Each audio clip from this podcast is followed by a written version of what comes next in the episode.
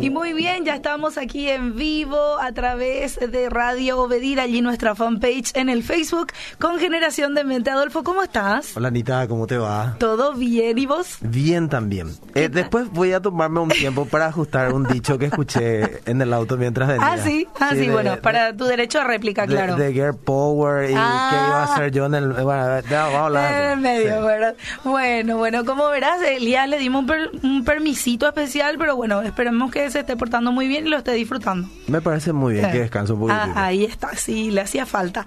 Bueno, hoy hablamos eh, de esto que es tenida elegante. Parece que nos vamos a ir a algún lugar. De Nos llegó una invitación. Con esto que se abrió más la cuarentena. ¿Verdad? Todo fiesta. No, vos sabés que estaba, estaba meditando en un pasaje y si vamos a profundizar y le vamos a dar, o sea, les va- le vamos a dar un aspecto doctrinal, vamos a entrar en un lindo debate. Pero Sí. no es la intención del podcast, sino siempre es que sea práctico. claro. Eh, y me llamó mucho la atención. Y bueno, voy a, voy a arrancar ya con todo. Está en Mateo capítulo 22, versículos 2 al 14. ¿Por qué le pusimos tenida elegante? Porque una cosa muy común que nosotros vemos, bueno, eh, outfit es otra cosa, es Claro. elegir Sí. eh, qué vas a usar para ese día, Sí, ¿verdad? sí. Y la tenida tiene que ver con cuando sos invitado en una fiesta, depende de, de qué tipo de fiesta sea, te dicen cuál tiene que ser la vestimenta. Sí. Elegante, eh, sport elegante, eh, sport, eh, Claro. como sea, ¿verdad? Y uno tiene muy en cuenta eso. Y tiene muy en cuenta porque te vas a, básicamente vas a pelar como decimos nosotros si te vas. Imagínate, era de gala y vos te vas con una bermuda y una camisilla y una zapatilla. Obviamente vas a quedar medio raro en la fiesta y desubicado. Sí. Y fíjate esta historia. Mateo 22, capítulo 2 al 14 dice, el reino del cielo también puede ilustrarse mediante la historia de un rey.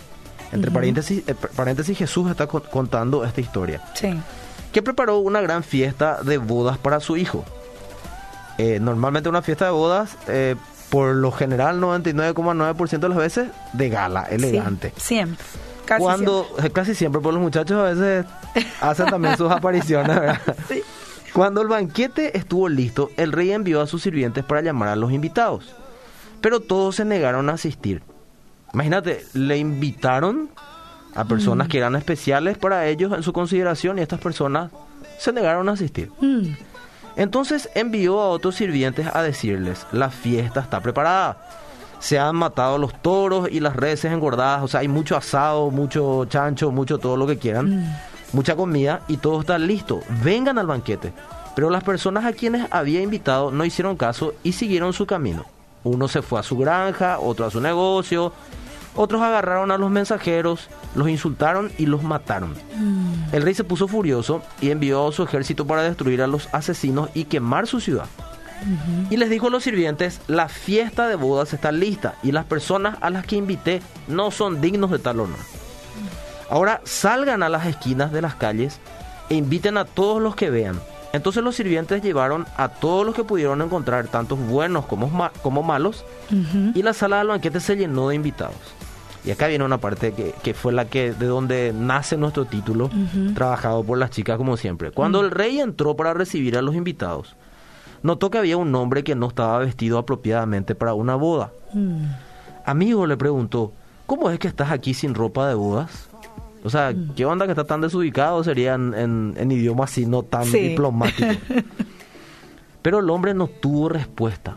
mm. O sea, no sabía cómo explicar por qué no estaba así. O sea, que él sabía que tenía que ir vestido así. No Sí. tenía un pretexto. Sí. Entonces el rey dijo a sus asistentes, átenlo de pies y manos y arrójenlo a la oscuridad afuera. Esto tendríamos que agregar con lo que no se van bien vestidos a las fiestas. No, mentira, mentira. Para los piratas, Para los bueno, piratas. eh. mentira, volvamos al relato. Tenía que decirlo. Átenlo de pies y manos y arrójenlo a la oscuridad afuera. Donde habrá llanto y rechinar de dientes. Mm. Pues muchos son los llamados. Famoso versículo Sí. pero pocos los escogidos.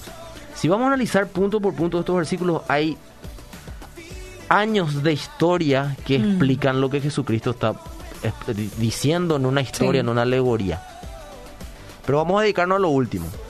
habla de esa gran fiesta en el cielo, donde todos aquellos que aceptaron a Jesús en el corazón, que tienen a Jesús como Señor y Salvador de sus vidas, que le dieron ese lugar, ese primer lugar, ese señorío, y que aceptaron el sacrificio de Jesucristo en la cruz, habla que esa gente en aquel tiempo va a estar en ese banquete, donde la iglesia que somos nosotros, la novia del Señor hoy, va a consumar esa, esa relación de compromiso ya como esposa del Señor.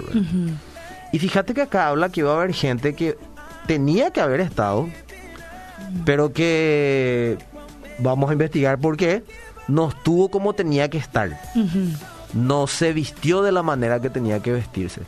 Y la respuesta del rey, que en este caso representa a, a Dios mismo, es tajante. Él dice, eh, átenle de pies y manos y échenlo a la oscuridad afuera donde va a ser el, el, llanto, el lloro, el rechinar de dientes y habla del infierno. Claro. Un tema que no se quiere hablar mucho, ¿verdad? Yo sé que los que están escuchando el podcast van a decir, ¿por qué así? Tipo la selección ayer, tipo, ¿cómo se llama el defensor de peruano que le entró con el codo a, a, a, Miguel Almirón? Más o menos así vino Adolfo hoy con todo, ¿verdad? No. Si no me llamó mucho la atención nomás que es muy tajante lo que el Señor dice con el que no está vestido de manera adecuada para ese acontecimiento tan especial que va a acontecer, lo crean o no lo crean, claro, va a acontecer. Y no hay un estado intermedio. Él dice, si no estás vestido como tenés que estar vestido, no vas a tener lugar en este lugar, se te va a echar de este lugar. Y la gracia, la gracia la tenemos nosotros ahora justamente. Para entender cómo vestirnos de, de, boda de forma elegante, nuestra tenida, como le pusimos de título, para poder estar allí. Entonces, entre paréntesis, cuento que Anita hoy nos está leyendo los versículos que siempre me ayuda mi querida Anita porque está un mm. poco difónica. Sí, estoy ya con el tecito. Entonces, vamos a darle también nosotros que descanse un poco la vocecita mm. porque tiene mucho que hablar todavía. Romanos capítulo, capítulo, ese es nueva capítulo, nueva, terminología. Capítulo 13, versículo 14. Yo elegí la versión de la PDT, Anita.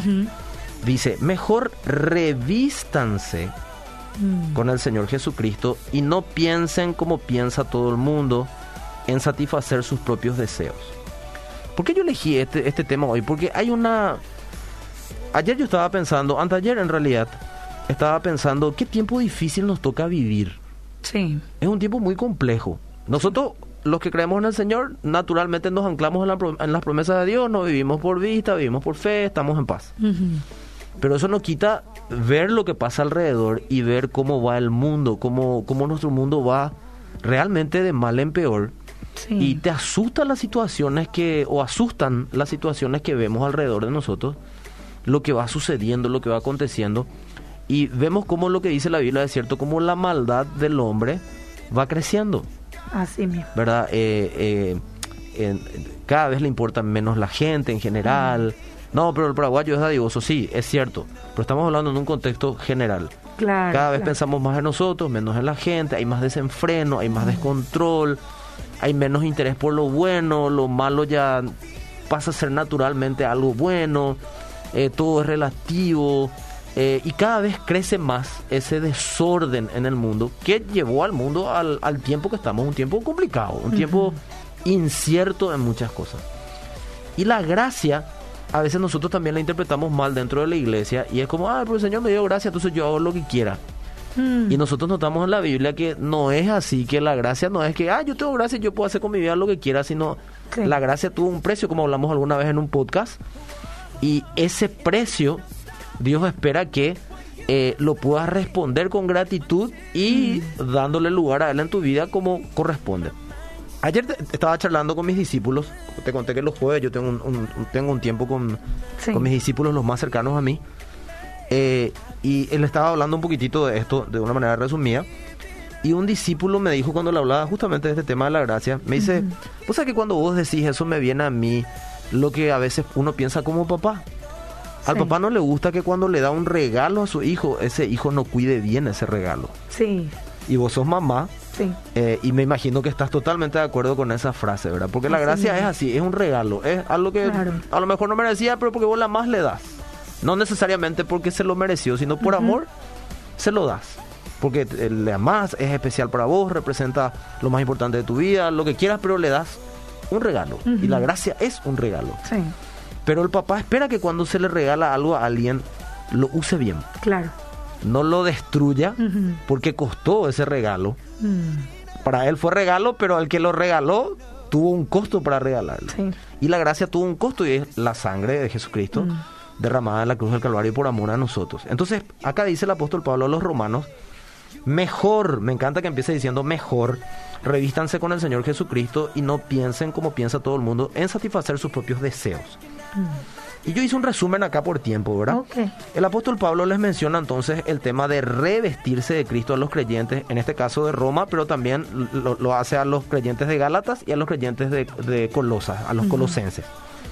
Y lo que indica, o lo que indica, lo que él dice, ¿verdad? Lo importante que es y era eh, este asunto que todo cristiano debe considerar, el vestirse correctamente. Mm, Pero acá habla de revestirse, ¿verdad? No Sí. dice vestirse, sino dice revestirse. Entonces notamos en primer lugar que en este texto que leímos, Anita, no dice vestirse, sino dice revestirse. O sea que el apóstol Pablo, en este caso, partiendo eh, de una premisa de vestirse, ¿verdad? No, no se puede poner una, eh, o sea, nos quiere enseñar que no se puede poner una ropa nueva sobre una ropa vieja. claro. Entonces él dice, no, yo- no, no es que se tienen que vestir, se tienen que revestir, se tienen que sacar la naturaleza de sus mañas, de sus hábitos, de todo lo malo que ustedes antes hacían por ignorancia y ahora vestirse de la nueva vestimenta que el Señor les da, se revisten, se vuelven a poner una ropa mejor para empezar a vivir como ustedes fueron diseñados realmente para que vivan, ¿verdad? Sí. Entonces, lo que Dios nos enseña por medio del apóstol Pablo es que para que se vea a Cristo en nuestros hechos de cada día, es imprescindible desvestirse de los hechos de la vieja naturaleza, que se manifiesta con actos pecaminosos que deshonran a Dios. O sea, con actitudes, con acciones, con conductas que no honran a Dios, no honran lo que Dios te dice de cómo debemos vivir nosotros la vida. Sí. Cómo debemos, cómo debemos hablar, cómo debemos pensar, cómo debemos relacionarnos, cómo debemos actuar en general. Y fíjate, eh, un versículo anterior al 14, porque leímos Romanos 13, 14, Sí. el versículo 13 dice, ya que nosotros pertenecemos al día, o sea, no hacemos cosas ocultas ni Mm, vivamos con decencia a la vista de todos.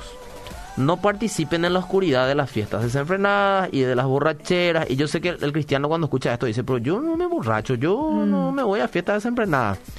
Pero hay otra otras cosas que sí hacemos. sí. Envidiamos, mentimos, eh, calumniamos, murmuramos, difamamos. Mentira, jamás, jamás, jamás. Pasa. Ni vivan en promiscuidad sexual o inmoral, ni se metan en peleas, Mm, ni hay tengan, ni tengan envidia. Y peleas yo sé que en la iglesia nunca hay. Jamás, Para nada. Jamás, no existe eso. nunca, nunca, nunca. Eh, y e- escogí también otro versículo, por ejemplo, Efesios capítulo 4, versículo 21 al 24. Y hoy voy a leer varios. La PDT dice, sé que ustedes han recibido su mensaje y han aprendido la verdad que está en Jesús. Obviamente a través de su palabra. Sí. Se les enseñó a dejar atrás la forma de vida que llevaban antes. Ese viejo ser va de mal en peor por los deseos engañosos de este mundo. Aprendieron a renovar su forma de pensar, que lo estudiamos largo y tendido en varios podcasts, Sí. por medio del Espíritu. Y mira qué palabra aparece de vuelta, a los Efesios. Y a revestirse del nuevo ser que Dios creó a su imagen para que practique la justicia y la santidad por saber la verdad. Mm, O sea que el que sabe la verdad, Dios espera que como resultado natural practique la justicia y la verdad. Dos cosas que nosotros vemos muy poco en nuestro mundo hoy, justicia y verdad. Así. ¿verdad? En las acciones, ¿verdad? Entonces, nuestra naturaleza, vemos acá, según la Biblia, que según lo que hizo Jesucristo en la cruz y lo que espera por nosotros, fue cambiada entonces al entregar nuestro corazón a Jesús. O sea, en teoría, nuestra vestimenta anterior, chau, Chao. y ahora me he visto elegante. Claro. Ahora me he visto como para el lugar hacia donde yo voy y donde pertenezco, porque yo soy peregrino extranjero en esta tierra y me estoy yendo a una boda en un lugar superior a cualquier cosa aquí en la tierra. Sí. Eh, los cristianos, entonces, Anita, tenemos que entender que tenemos poder sobre el pecado, porque poseemos la naturaleza de Jesús. Las personas eh, que no conocen a Dios todavía eh, solo pueden operar en su propia naturaleza de pecado. ¿Qué significa eso? No, es que yo, en serio, Adolfo, yo quiero cambiar. En serio, yo no quiero más hacer estas cosas, pero no puedo, ¿verdad? mm, Es más fuerte que yo. Y, y le conocemos al Señor hace años, ¿verdad?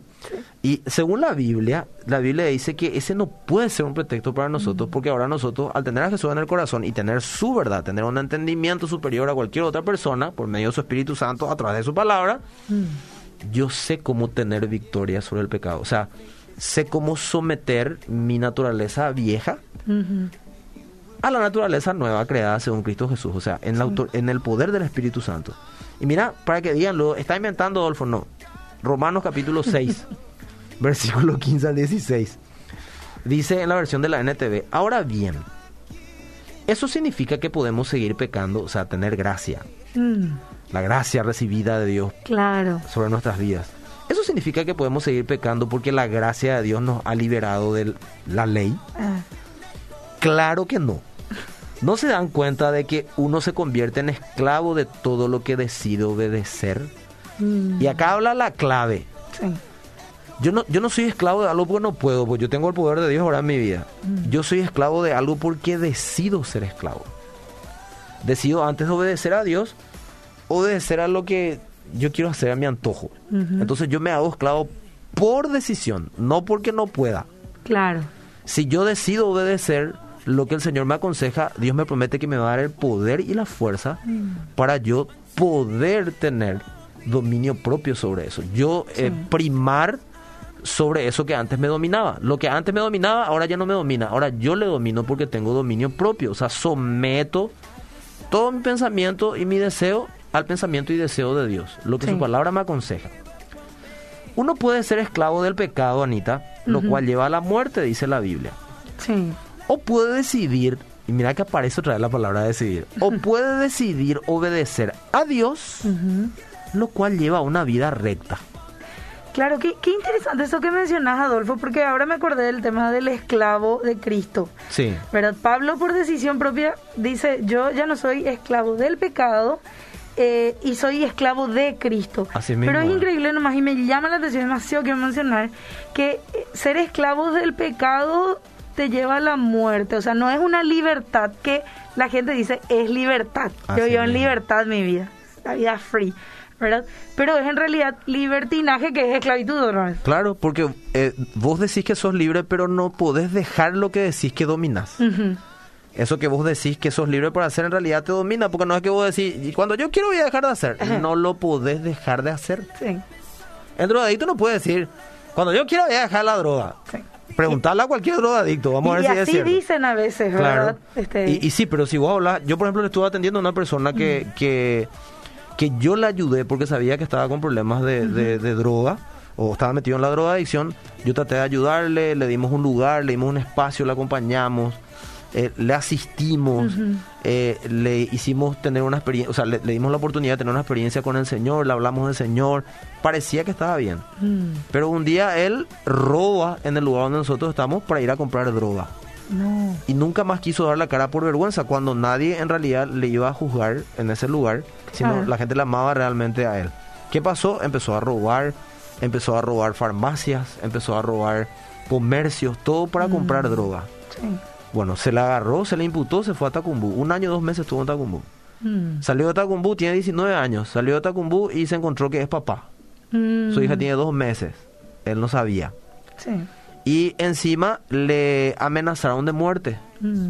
Y voy a contar esto porque vos me diste pie a esto. Bueno. Dice que eh, le amenazaron, la gente del PSC le amenazó de muerte a este muchacho. Entonces él estaba con tanto miedo Mm. que él se fue a pedirle ayuda a un amigo con el que robaba para drogarse. Miren que este tipo de casos, Anita, no se cuenta, pero ahí en nuestro país hay muchísimos. Hay un montón. Entonces dice que se fue a pedirle ayuda a este amigo y le cuenta ahora que me quieren matar la gente del PCC, esto, aquello. Y dice que le dice el tipo, yo PCC, cuate, le dice. o sea, yo soy del PCC, Claro. amigo. Y dice que saca encima del el escritorio un montón de armas.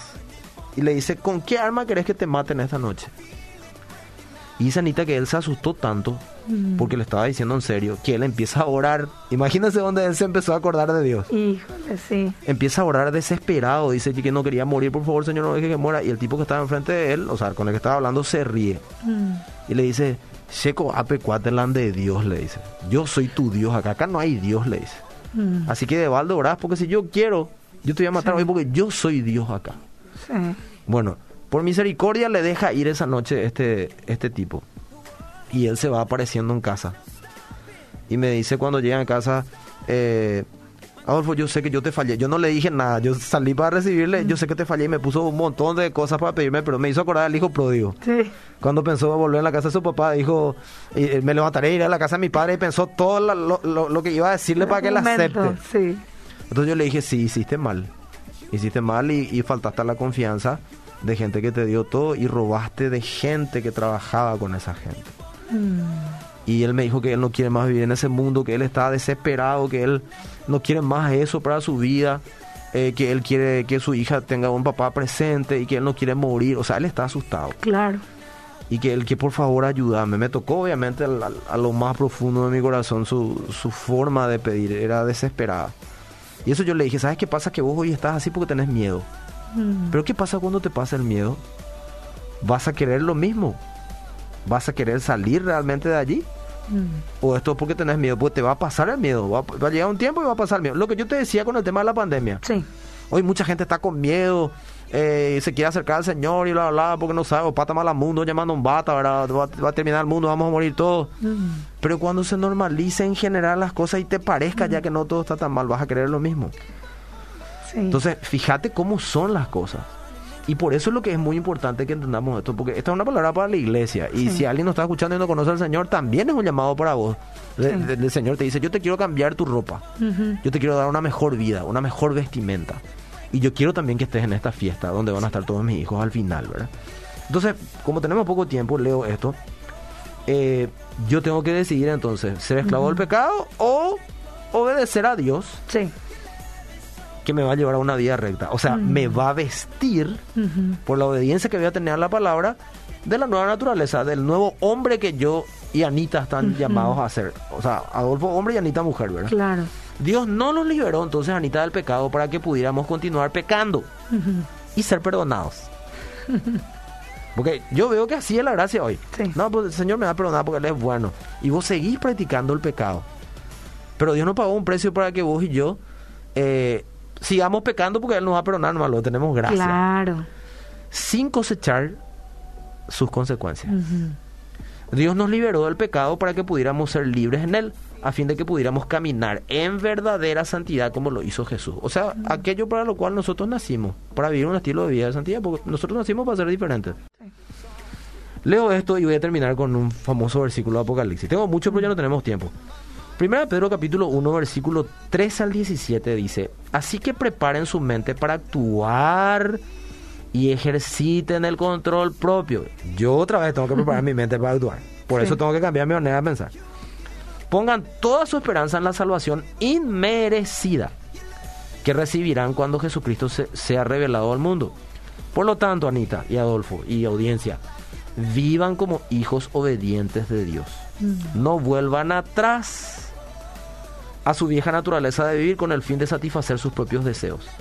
Antes lo hacían por ignorancia, pero ahora sean santos en todo lo que hagan, tal como Dios, quien los eligió, es santo. Mm. Pues las escrituras dicen, sean santos porque yo soy santo.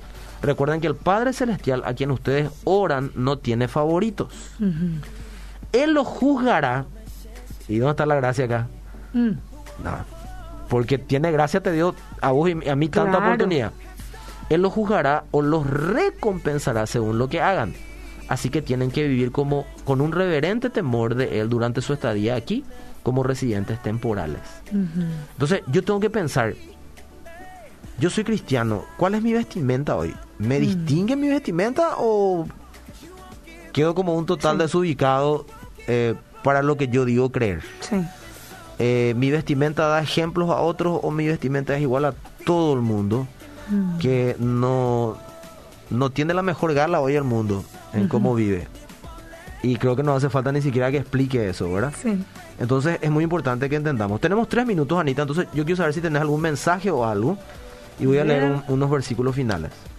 Bueno, dice aquí, eh, buenas noches Anita y Adolfo, Dios los siga bendiciendo, desde San Pedro les estoy escuchando. Adolfo, mucha fuerza, siga adelante hermano, dice Muchas Liliana. Denis desde San Pedro. Y bueno, envían los saludos aquí pertinentes también en el Facebook, Ade Martínez, María Eva Bordón, Elba Sosa, Gustavo Pérez, que están allí viendo y están conectados y hay mucha gente más allí. Eh, saludos a todos y también a Roxana, que me tengo que acordar que te dije. Sí. que me contaron un testimonio que dice que eh, nuestro tiempo que tenemos en Generación de Mente y el podcast es lo que le ayudó a sostener su vida en los últimos años por un tiempo difícil que está pasando. Qué Así que bueno. damos gracias al Señor por eso y Amén. un abrazo grandote. Eh, este versículo de Mateo 22 que empezábamos leyendo, Anita decía, muchos son los llamados, pero pocos los escogidos. Así que este tema de la vestimenta, entonces, es una decisión personal mía, de quedarme como llamado o de decidir vivir como escogido. Mm, Y el que decide vivir como escogido tiene una ropa diferente, Sí. sobresale, es distinto. Es distinto. Y fíjate que en el mundo hoy se le quiere llamar distinto al que copia lo que todo el mundo hace. Mm, Eso es lo más increíble sí. que, que me, me llama a mí poderosamente la atención, ¿verdad? Entonces, estamos viviendo en una época en que hay muchas personas que profesan ser salvas por gracia y nacidas de nuevo, pero que no cooperan con la gracia de Dios para producir cualidades semejantes a Cristo en sus vidas. Mm. Siguen siendo dueños de sus vidas y viven como les place, sin rendirse al Señor, al señorío, perdón, de Dios. Eh, esos creyentes son peligrosos porque mediante su estilo de vida, su vestimenta, comunican un evangelio de Jesucristo falsificado. Mm, Y, y la Biblia dice en 2 Timoteo 3.5, que lo pueden leer en la casa, dice, a estos evita. O sea, aléjate de esa clase de individuos, dice por ejemplo la versión de la NTV.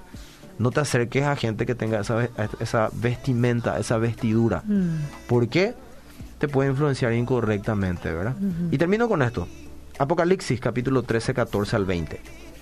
Todos sabemos que Juan escribió Apocalipsis, Apocalipsis, perdón, ya en al final de su vida él estaba preso en, en la cárcel ahí en Patmos, en la isla de Patmos, y el Espíritu Santo le da una revelación tremenda de las cosas que iban a pasar en los últimos tiempos. Sí. Y dentro de todo, de todo que le, le mostró todo lo que le mostró el Espíritu Santo, escribió una carta a varias iglesias y una de esas fue a la iglesia de la Odisea.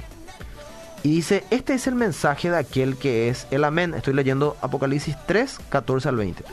El testigo fiel y el verdadero, o sea, Jesucristo mismo, el principio de la nueva creación de Dios.